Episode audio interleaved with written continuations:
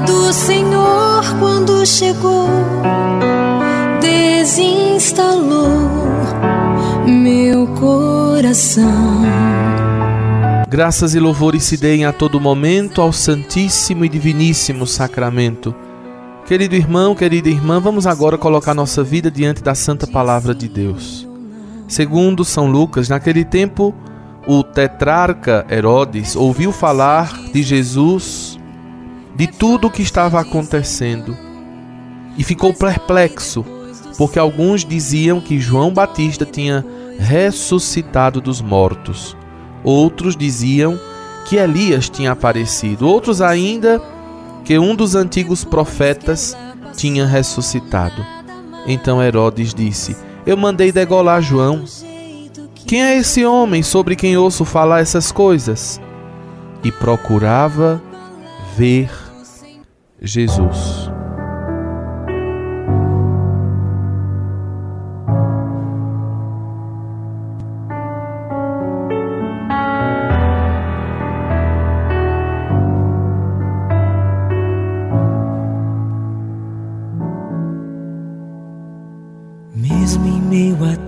tempestades, nas grandes provas e tribulações, o que resta é te amar, o que me resta é te adorar.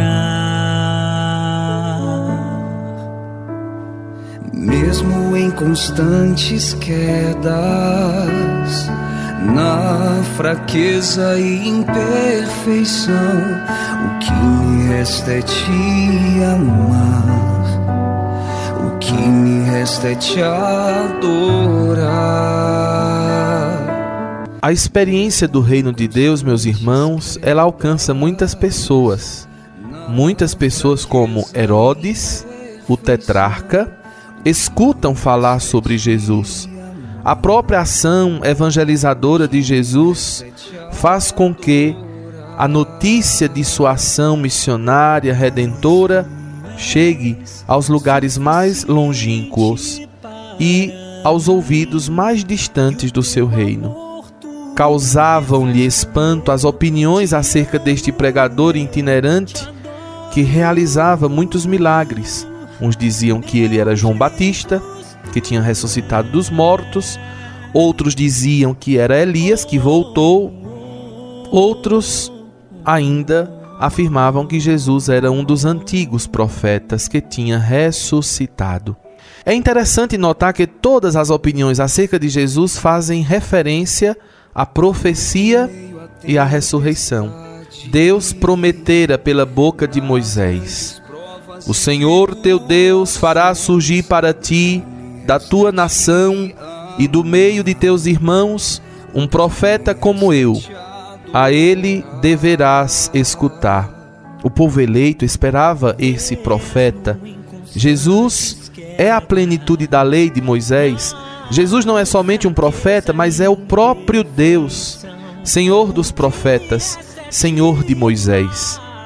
Ele também diz de si mesmo: Eu sou a ressurreição e a vida. Ele é o verdadeiramente vivente. Herodes procurava ver Jesus, mas com um olhar de curiosidade e até de leviandade.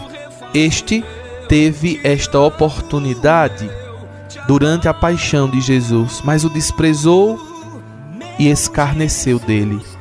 Ver Jesus só é possível a partir da fé nas Escrituras e no anúncio vivo realizado por meio da Igreja, pois por meio dela se atualiza esta ação da presença do Senhor que continua falando ao coração de cada um de nós.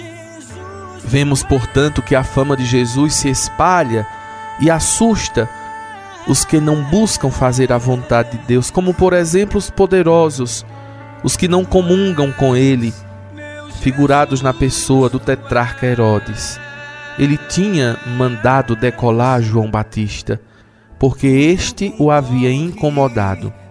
Agora ouve dizer que João havia ressuscitado dos mortos e voltado para vingar sua morte.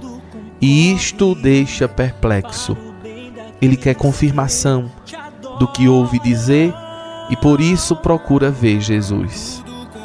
O Senhor, porém, não se intimida com o desejo perverso de Herodes. Jesus, sendo morada do Pai, jamais se intimidaria com as ameaças do mundo. Desse modo, ele ensina seus discípulos a construírem a morada de Deus em suas vidas sobre a rocha do amor e da justiça, para que os males do mundo não os abalem. É este o propósito que deve haver dentro de cada um de nós. Comprometemo-nos para viver no amor de Deus, seguindo seus mandamentos, praticando sua justiça. Não podemos ter medo daqueles que nos buscam apenas com interesses escusos, falsos, ou mesmo de querer aniquilar a nossa vida. Busquemos confiança em Deus Empenhemo-nos sempre em construir aqui na terra o reino da verdade, do amor e da paz. E assim, caminhando com os olhos fixos no Senhor, sejamos dele sinais eloquentes de amor e de misericórdia, presença santa daquele que em nós vive, daquele que move a nossa vida, daquele que nos santifica, daquele que nos perdoa, daquele que alivia nossas dores e sofrimentos, daquele que nos dá ânimo e coragem para continuarmos perseverantes no propósito de sermos fiéis ao chamado que recebemos. Que Deus nos abençoe nesse propósito, que a palavra de Deus encontre abrigo em nosso coração, que a força do alto seja derramada em nossas almas, a fim de que, vencendo o mal que existe no mundo com o bem do amor de Deus presente em nós, continuemos rumo ao céu, rumo à bem-aventurança eterna. Que Deus nos abençoe, que Deus nos proteja. Hoje é dia de adoração, não esqueça de ir para a Santa Missa, adorar nosso Senhor Jesus Cristo e recebê-lo na sagrada Eucaristia. Glória ao Pai e ao Filho e ao Espírito Santo, como era no princípio, agora e sempre. Amém. Reze comigo. A cruz sagrada seja minha luz não seja o dragão meu guia. Retira-te, Satanás. Nunca me aconselhe coisas vãs. É mal o que me ofereces. Bebe tu mesmo o teu veneno.